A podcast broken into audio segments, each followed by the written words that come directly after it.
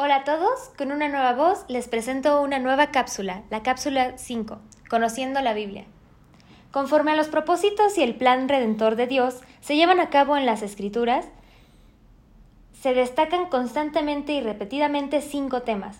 La persona de Dios, el juicio por el pecado y la desobediencia, la bendición por la fe y la obediencia, el Señor Salvador y el sacrificio por el pecado, y el reino venidero y la gloria.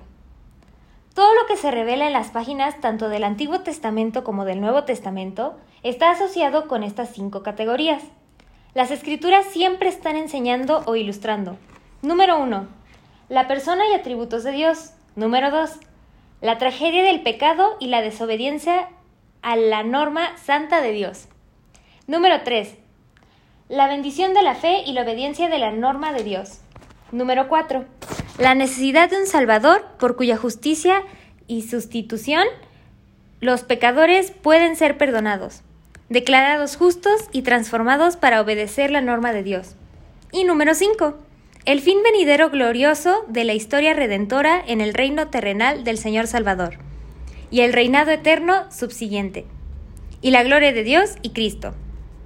Conforme uno estudia las escrituras, es esencial entender estas categorías, que de manera continua se repiten como grandes ganchos en los cuales se cuelgan los paisajes.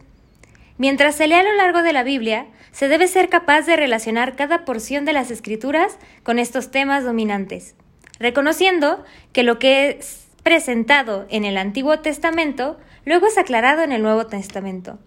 El estudio de estas cinco categorías por separados nos da un panorama de la Biblia. Hoy veremos el primer punto, la revelación de la persona de Dios. Sobre cualquier otra cosa, las escrituras son la revelación personal de Dios.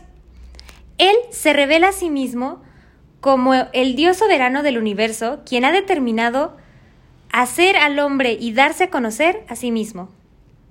En esa revelación personal se establece la norma de santidad absoluta de Dios, desde Adán y Eva, pasando por Caín y Abel, y por toda persona antes y después de la ley de Moisés.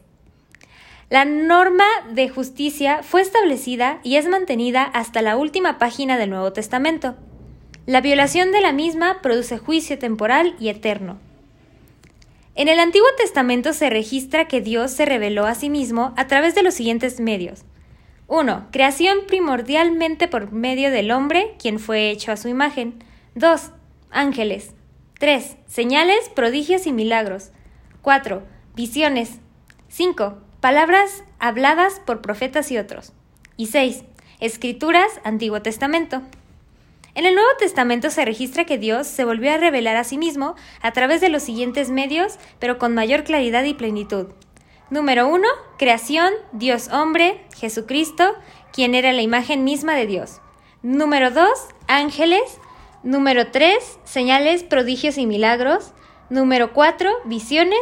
Número 5, palabras habladas por apóstoles y profetas.